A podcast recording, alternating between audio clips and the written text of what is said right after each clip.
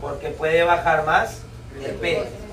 Ya, pero en este caso, tú estás evaluando no la entrada real de una empresa, sino la entrada potencial de una empresa.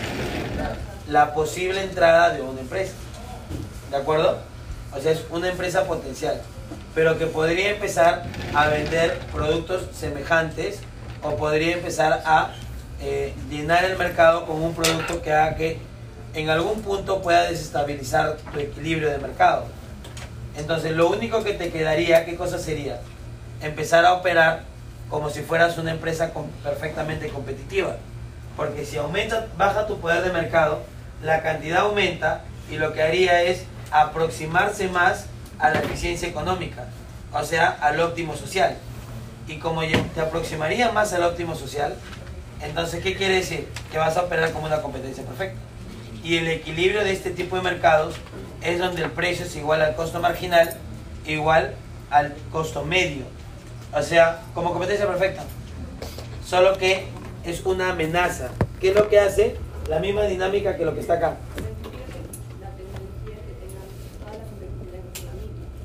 Claro. O sea, puedes tener la misma tecnología para que pueda competir a tu mismo nivel.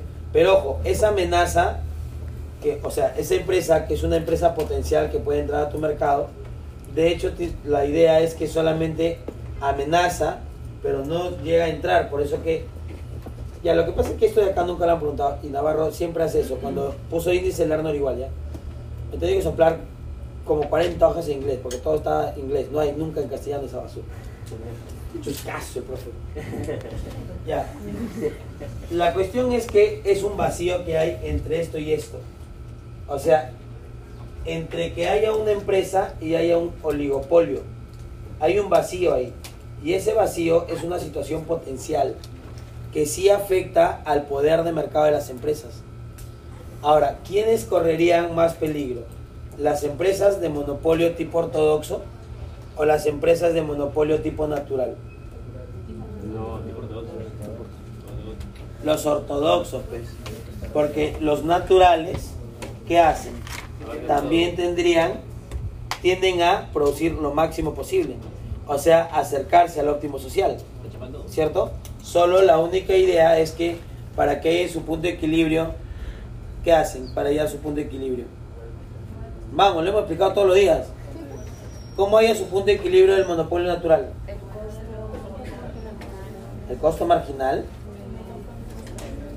El monopolio natural es la única excepción a la regla. O sea, es el único que no hace esto. El monopolio natural haya su punto de equilibrio donde el precio sea igual al costo medio para que no pierda.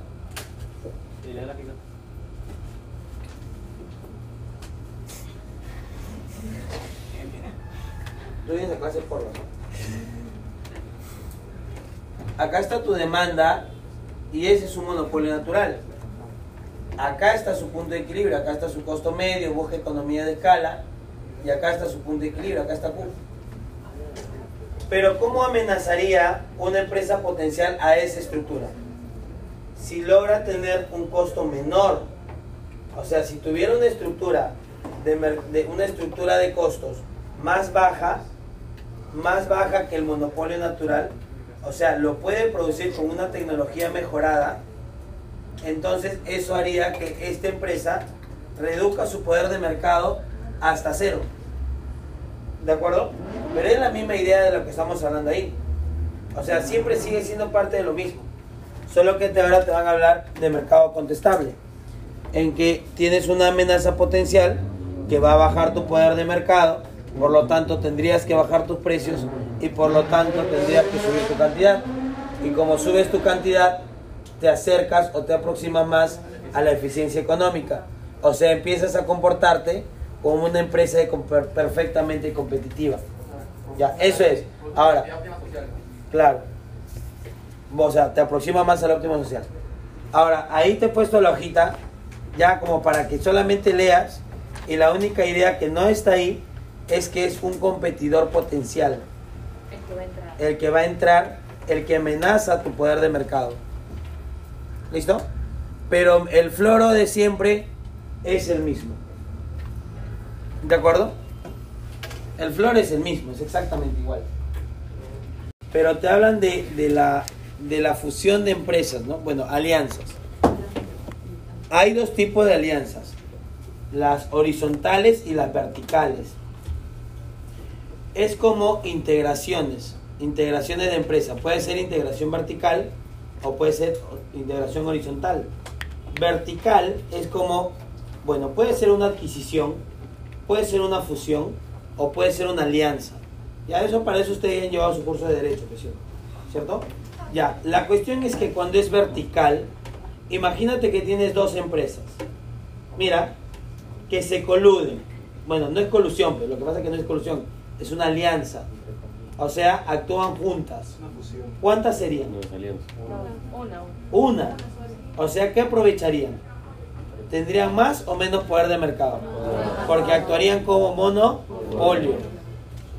Entonces, la idea de esa estrategia de forma vertical es que cuando las dos empresas se coluden, o ya bueno, es que no se coluden porque no es, no es la palabra exacta, ya, por eso dice llegan a una alianza, porque es una alianza estratégica, ¿no? Pero la cuestión es que cuando ellos tienen una alianza estratégica, tienen varias opciones, como reducir costos, porque ya no replicarían todos los costos operativos. O sea, habría costos que van a eliminarse. Pero, o sea, quiere decir que tu costo de operación sería menor. Tu costo de producir una unidad más sería más chiqui, o sea, te daría mayor, o sea, liderazgo en costos. ¿De acuerdo? Y podrías, como actuar como monopolio, cobrar precios más altos. Y ahí te he puesto todas las ventajas de una integración vertical. Podría ser como... O sea, ya te, te, da- te he dicho, si ven esa pregunta, ya, copia, pues. Copia nomás, simplemente. Tienes dos o tres empresas que se coluden, actúan como una, monopolio. Y obviamente tu poder de mercado se eleva, ya todo eso. pues, ¿no? Es lo mismo. Solo que ahí, mejor dicho, ya no está influyendo la elasticidad, sino desde acá. Estás buscando otras maneras alternativas de generar poder de mercado. ¿De acuerdo? Eso ocurre para la vertical. Claro, la vertical, porque la vertical es como una absorción, pues, ¿no? O una fusión, o una especie de... No se puede dar en competencia monopolística. Es que en competencia monopolística no puedes porque tienes demasiadas empresas. Es como que todos los pardos se unan. O perdón, todas las pollerías se unan. Se puede, pues. Porque son muchas. Ya, ahora, cuando es horizontal, en realidad las ventajas vienen de otro lado, porque técnicamente no compites, sino que lo que buscas es mejorar tu posición estratégica en el mercado. ¿De acuerdo? Pero eso haría en realidad que tú puedas tener mejores condiciones para tu consumidor finalmente. Porque, por ejemplo, el ejemplo de, creo que está el de ahí, es, imagínate que dos empresas se coluden, pero no cruzan la, la- la misma línea de la misma ruta, sino se complementan. Si se complementan, entonces también van a poder reducir costos de operación, porque tal vez, pero al que le facilita más es al consumidor. Porque si, por ejemplo, voy a viajar a Brasil, pero voy a viajar, primero tengo que ir a Chile y de Chile a Brasil, ¿no? O a Uruguay y luego a Brasil, como sea. Bueno, ya, la cuestión cuál es?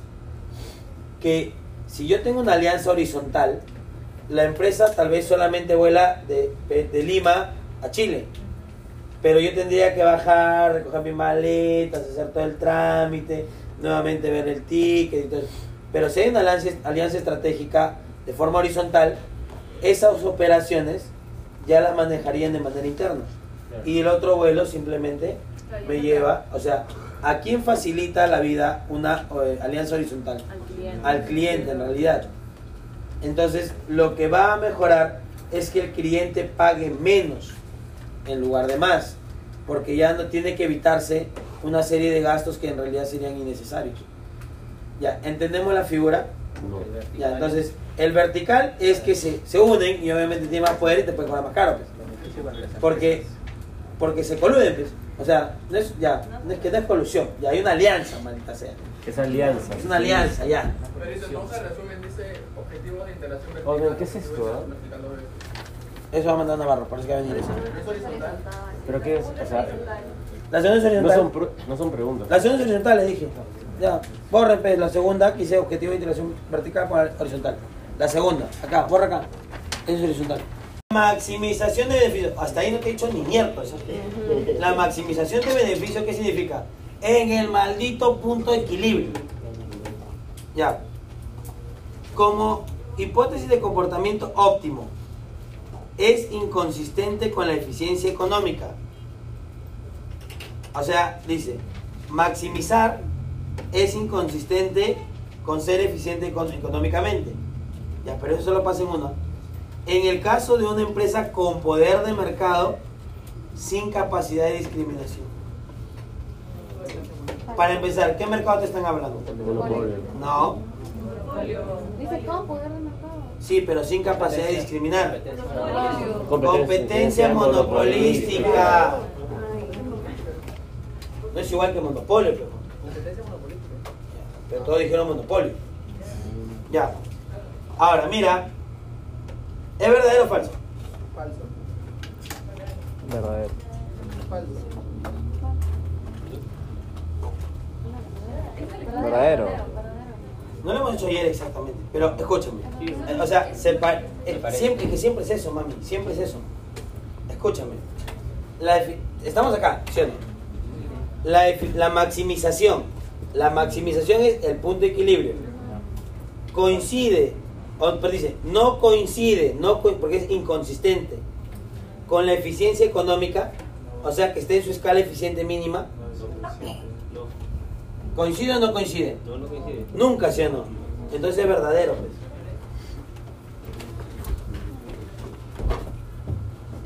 ¿Sí o no? ¿Entienden la pregunta o no han entendido la pregunta? Lean otra vez, ya, lee, lee otra vez. Eso vale 5 puntos. Bueno, entonces, escúchenme. Es, es facilazo el final. Solo que ustedes ni siquiera logran entender la pregunta. Es lo más triste de todo. A ver, otra vez ya, pequeño salvaje. Escucha bien, escucha bien. Ah, primera clase seguro. Primera que viene, ¿no? O sea, para el final. Para el próximo, ¿ponemos por tres? ¿Qué tal, Kevin, eh? No hay sin suerte, no hay sin suerte. A ver, otra vez. El punto de equilibrio, la maximización es que hay es el punto de equilibrio. Lee. Now. Mira acá. Ya, ya, entonces me siento yo, pe. Ya. La maximización de beneficios, el punto de equilibrio. En realidad, el punto de equilibrio es este punto de equilibrio. Eso es maximizar. Pero en realidad todos tienen punto de equilibrio, chichín, todos. O sea, por eso dije, hasta ahí no te han dicho nada. El punto de equilibrio, ¿ya? El punto de equilibrio, eh, como hipótesis de comportamiento óptimo, o sea, como maximización u optimización, es inconsistente con la eficiencia económica.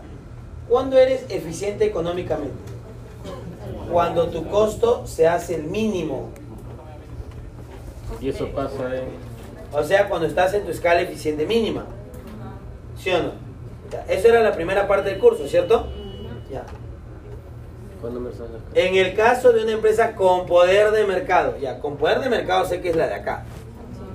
O sea, si me hubieran dicho na- nada de con poder o sin poder de mercado, hubiera tenido que buscar entre todos. ¿Sí o no? Pero acá me dicen con poder de mercado, o sea, solo quédate con la de acá. Dice, en el punto de equilibrio, no guarda relación con su escala eficiente mínima. Entonces mira, mira el punto de equilibrio. Acá está la producción y acá está la escala eficiente mínima. Cumple. O sea, hasta ahí está bien porque es inconsistente. O sea, es verdadero. Ahora acá, punto de equilibrio. Punto de equilibrio. Acá está la optimización. O sea, tampoco son lo mismo. O sea, también es verdadero. Y hasta acá También. también. Entonces es verdadero. Siempre pues. produce economía de escala, ¿no? Siempre produce economía de escala. Ponen las tres gráficas y ya tiene cinco. Ahora escúchame. Si tan solo, escúchame, si tan solo le hubieran cambiado una palabrita, la respuesta sería falso. Si en lugar de, de dijera sin, sin poder de mercado, ¿dónde tendrías que buscar? Arriba. Entonces, mira, mira. Punto de equilibrio.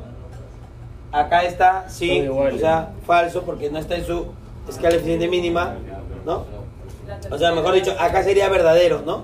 Verdadero. Acá, acá también verdadero porque tampoco está en su escala eficiente. Y acá sería, basta que uno, uno de ellos no cumpla lo que te dicen, es falso. ¿De acuerdo? Entonces ahí tú dirías, si hubiera sido sin poder de mercado, falso. Pongo esta gráfica y ya rebatiste el argumento. ¿Qué? ¿Por qué ese es falso? ¿Ah? No, a ver, ¿por qué ayer pusimos depende? Porque ayer tú no sabías, ay no, es la maximización de beneficios. Recuerda que maximizar beneficios no dice nada. ¿Ya?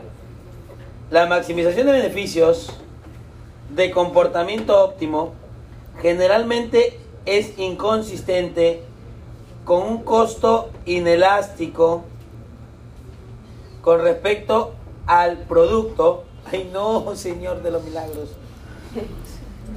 En una empresa cuasi competitiva. Ya, cuasi competitiva, ¿cuál es? Ya, no importa, igual sería la de acá abajo. Sería la de abajo de todas maneras, ¿sí es competitiva, es competencia. Claro. Ya, ya. ya.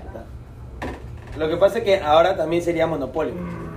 Cuasi competitiva porque recuerda que puede haber una amenaza que puede afectar el mercado. Ah, ya, ¿ves? Claro, contestable. No importa, igual es la de abajo. ¿Sí o no? No igual, la, la- la- digo este, la cosa es que es la de abajo. lo siento, niña, lo siento. Chicos, chicos y chicas. Eh, ya, bien. Dice que es incompatible o inconsistente, o sea que no puede pasar, cuando su elasticidad del costo sea menor que 1. O sea que. Falso. Oh, es recontra falso. Porque sí, sí se siempre es la elasticidad del costo siempre es menor que 1 en todos los en casos.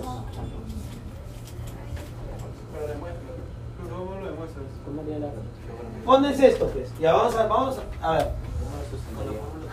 ¿Esta qué número era? Ah, esta no era. Ninguna. Vamos al 4. La elasticidad del costo de Q es igual al cambio porcentual de Q sobre el cambio porcentual, perdón, del costo sobre Q. Eh, ¿Y esto es qué cosa? La derivada del costo respecto de Q por Q entre el costo, ¿no? Y acá pones, ahora sí, este es el costo marginal por el costo medio a la menos 1. ¿Está bien o no? ¿Está? Ya. Entonces tú pondrías, si, ¿qué te dicen? Si el costo marginal sobre el costo medio, ¿sí? Sería menor que 1, el costo marginal, menor que 1 dice. Sí, ¿no? Ya. Ahí está. El costo marginal sería menor que el costo medio.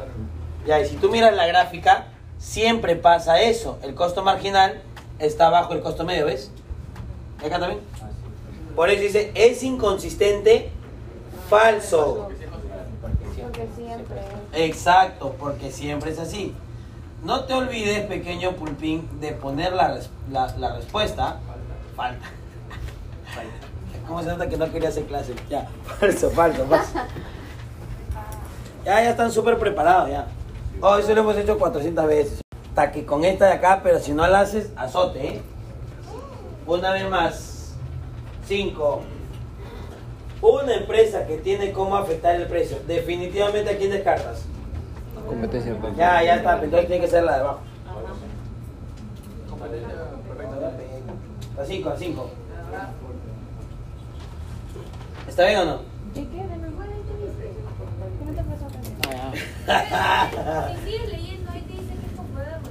Qué fácil. Claro, siempre es. Es que te parece fácil porque ya sabes cómo resolver. Pero en el ciclo pasado, ¿por qué no lo hiciste? Si es la misma, la misma. No sé. Porque no venía. pero- Ya llegué a dónde fue, mejor no. Es verdadero. Ya, una empresa que tiene cómo afectar el precio de mercado mediante su producción, claro, él nomás puede hacer eso, pues. Moviendo Q cambia P. En cambio, él moviendo Q, es constante. Solamente el de acá nomás puede ser. Ya. Bueno, y como dice compañera, si no sigue leyendo, nada dice ahí, entonces tiene poder de mercado. Pues. Para sorpresa de muchos, ella es una empresa económicamente ineficiente. Sí. Guay. ¿Por qué Enmarque no? su respuesta en términos de eficiencia paretiana. 80-20, ¿no? El 80-20. Claro, pues. El 20% claro. es el last. No hagan eso del 80-20. Eso solamente que para qué para tu cerebro, no es ah. 20 80. ¿Qué? 80. O sea, creo que el 20% te da el 80. Ajá. Entonces aquí se sería el 20. Ya, escucha, o no escucha, sé. Escucha. Ya, pero se, entiende. Todos han hablado o todos han llevado estadísticas, ¿cierto? ¿sí? Sí. Han visto la regla de Pareto, ¿cierto? Sí. Ya, ¿qué es la regla de Pareto? 20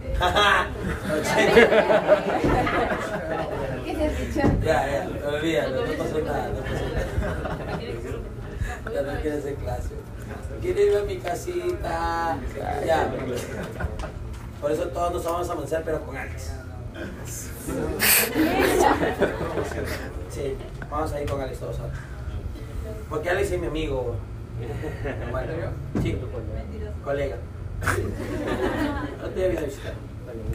Ya. El 80% de la demanda. Mira, es que tienes que entender así. Esta es tu demanda. Esta es tu demanda. ¿Ves?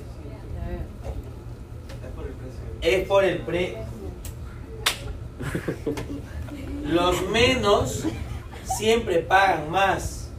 Y los más siempre pagan menos. Por eso te está diciendo, ¿por qué él le conviene irse para allá? O sea, para que tenga más poder. De hecho, es lo mismo, ¿sí o no? Para que pueda tener más poder de mercado, él tiene que bajar la producción, se aleja de la eficiencia económica y sube el precio. Explíquelo en términos de eficiencia paretiana. Esto tienes que poner. Porque la menor proporción de la demanda te genera la mayor proporción de los ingresos porque están dispuestos a pagar más. Y en la mayor proporción de la demanda estarían dispuestos a pagar menos. Así que te generarían la menor proporción de los ingresos. Pero no pongas Los porcentajes. 80-20, especialmente si estás con Cano. ¿Qué pongo? ¿Qué pongo? Vica, weón. 40-60. pa. No, criminal. Solo pon que la menor proporción de la demanda estaría dispuesto a pagar un precio mayor. Tienes que dejarlo como que abierto ese Claro, no, no es que, que si tú le pones esto es como que Está- cierras la demanda a 20%. Y no es verdad, porque no sabes cuánto Claro, es. porque puede ser menos en realidad, o puede ser un poquito más. Pero ahí no Entonces, estás explicando en términos de pare- de eficiencia paretiana. por No eso estás en estadística, pero- Es que la regla de Pareto estadística es porque en estadística tú tienes que ponerle valores. Pero en términos sociales, eso no pasa. Tú solo sabes que si, mueves la- al 20% de la demanda, o mejor dicho, a la menor proporción de interesados, les podrías cobrar un precio más alto. Pero no exactamente al 20%. ¿Entiendes la idea por qué no poner el número? Claro, el 80% pagaría menos y el 20% pagaría Pero no pongas el 80 y 20. 40. No quiero el pequeño. Puta madre. Que la por molestar, ya fue. Ya, listo. ¿Ya entendieron las 5? Sí. Ya está, pues. Pones tú cualquiera de las gráficas y ya está, pues, ¿no? Porque acá tú señalarías el nivel Claro. del óptimo social y acá él produce siempre debajo. No es necesario en ese caso que pongas el costo medio, porque no te están hablando de la ganancia o la pérdida. O sea, acá lo único que pondríamos para simplificarnos la vida sería simplemente así, ¿no? Porque literalmente es solamente presentar la gráfica. Acá estará la cantidad del óptimo social y acá estará la cantidad que maximiza pi. Claro, pero cuando maximiza pi, lo que pasa es que si tú estás en el óptimo social, ¿cómo, cómo sería tu poder de mercado? Claro, pues entonces, para que yo tenga más poder de mercado, tengo que bajar Q, con eso puedo subir P, pero a la vez podría bajar mi costo marginal. Así que eso me da poder de mercado. Bueno, Solo que, eh, como, porque mira, solamente poniendo la gráfica ya está la respuesta. Pero cómo, o sea, ¿cómo lo explicas?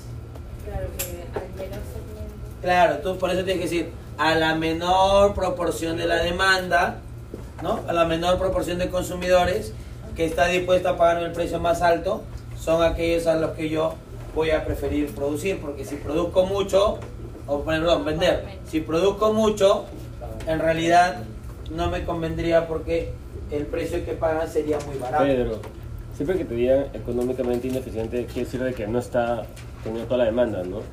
O justo es esa la diferencia. La ineficiencia económica, ¿cuál es? Que no produces en el óptimo social. Por eso tú te tienes que dar cuenta. Mira, de presión para el, para el precio de mercado. Precio igual a tetita a la menos uno por la derivada de Q respecto de Q. Ya. Eh, sobre la diferencia de Q. Oye, algunos ven la ecuación y dicen, esa guada nunca la he visto. Y ya la dejan.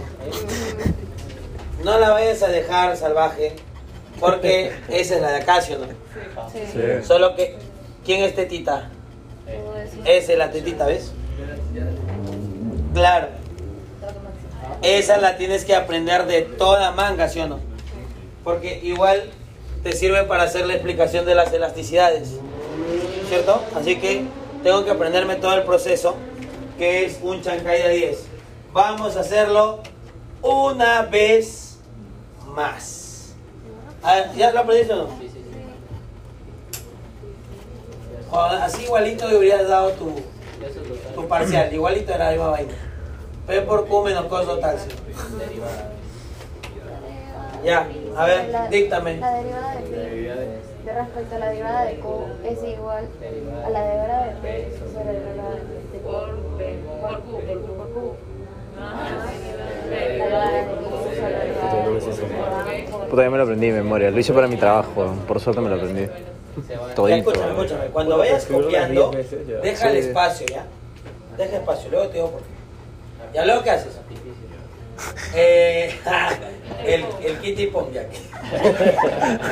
ya. Así se llama en realidad el, el artificio, ¿ah? el kitty pong. No han ido al ustedes, ¿no?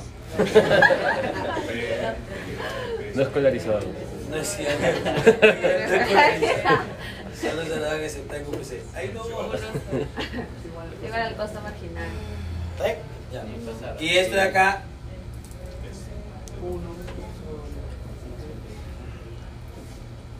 No te olvides dejar espacio. ¿ah? ¿Por qué? Tú, pon- Ya, ya. ¿En cada uno? No. ¿eh? O borra de Pareto, pues. ¿Está bien o no? ¿Por qué tengo que dejar espacio? Porque en entre, entre cada uno de ellos tienes que escribir lo que has hecho. ¿Así? No se pase. Acá, ¿qué has hecho? Factorizando P y despejando. Sí, para que parezca como un librito, para que parezca que has estudiado. Para que no parezca planchado, así como tú siempre lo haces. ¿De acuerdo? Entonces sale esto. Luego, ¿qué has hecho?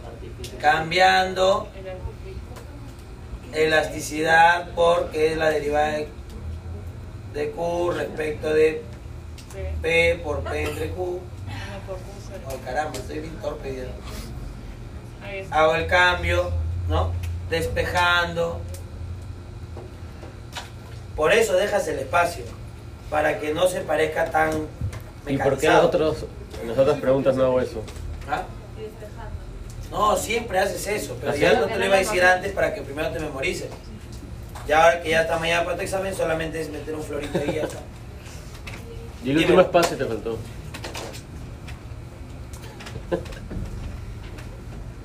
Despejando y reemplazando, así todavía, para que más leve. pues. Para que parezca que has escrito tu libro, pues, ¿no? O para que parezca que está, sabes lo que estás haciendo. No sabemos nada. Despejando y reemplazando y... Bueno, en realidad es transponiendo, pero muy difícil esa palabra. Ahí nomás, ahí nomás. Listo. Así, fácil. Y ya llegas a la solución, cinco puntos más.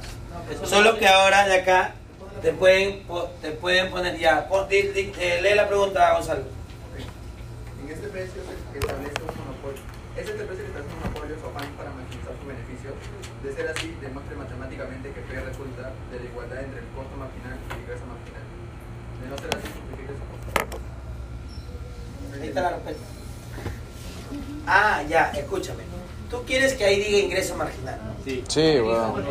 Ya está implícito. Porque al derivar el ingreso ha salido el ingreso marginal. O sea, el ingreso marginal es todo esto de acá. Ese es el ingreso marginal. Ya está implícito ya el ingreso marginal. Ok, listo. Vamos a hacer la número.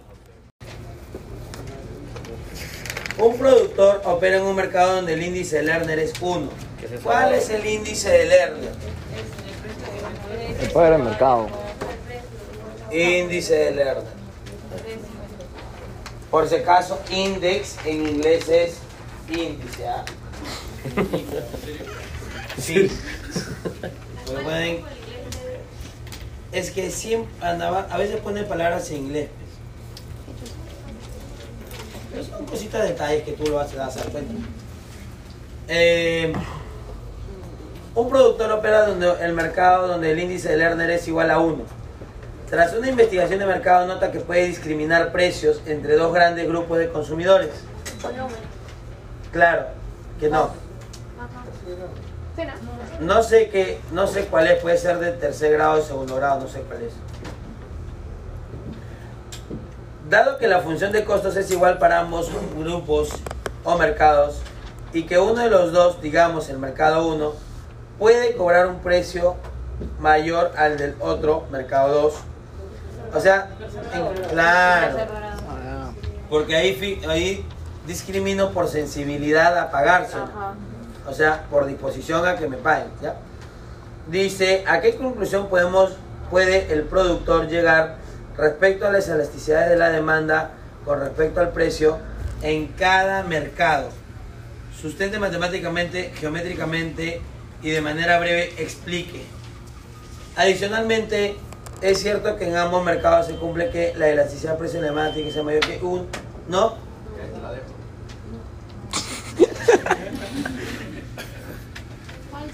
Falso. ¿Qué? No, weón. No, ¿verdad? No, no. O sea, Es más verdadero que yo. Ah, precio, sí, sí, sí. Que como él leí que se hace. Oye, pero también de la elasticidad de la demanda. De los dos.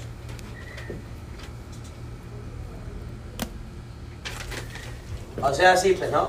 Acá tengo una demanda más paradita. Y acá tengo una demanda más echadita así. ¿Ahí o no? Es mi demanda, vamos a llamarle. No dice, ¿no? ¿A no, quién le puede cobrar mayor? La, el mercado 1. Ya, está bien. Demanda 1, demanda 2, ¿no? Ya, tú ya sabes que el más paradito obviamente tiene el P más grande. pero- Ay, no, ¿qué son eso? Eh, ya pues, obviamente sabemos que la elasticidad de él es menor que la elasticidad de él sí. en la demanda, en la demanda, o sea, de la inclinación, pero también la elasticidad precio de la demanda. Los dos van a ser positivos, pero él va a ser menor que él. O sea, mejor dicho, los dos van a ser elásticos, pero la elasticidad de él, mira, esto va a ser mayor que uno. La elasticidad precio de la demanda de él también va a ser mayor que uno. Sin embargo, él es menor que él. así. O sea, igual, igual, la misma figura. Tanto la elasticidad de la demanda, para los que vienen por primera clase, la elasticidad de la demanda es la inclinación y la elasticidad de precio es la zona. Siempre producimos en la zona, Este, Elástica. claro que sí, en la zona elástica. ¿Está bien? Pero el de acá también es zona elástica. Explícalo en, en re- en términos de, de eficiencia paretiana. ¿Qué dirías? Que el- La menor producción a lo que paga más. Oh, qué bien. Obviamente el precio de él debe ser mayor, el precio de uno debe ser el mayor al precio de dos. ¿Y cómo se demuestra? Ya, yo estoy seguro que esta no va a venir, pero no va a venir esta. Pero igual la tiene que saber, ¿cierto? Para que haga la demostración de esta. O sea, ¿qué voy a hacer? Pi es igual a P1 por Q. Esta va a venir, chicos, intuición femenina. Ya, lo siento. Menos. ¿Está bien o no? Ya, a la derivada. Derivada de P respecto de Q1. Y luego de pi respecto de. Ya. Hace la misma. Entonces acá le pones 1, 1, 1, 1, 1. 1, 1, 1, 1, 1, 1, 1, 1. Entonces le pones 1, pues.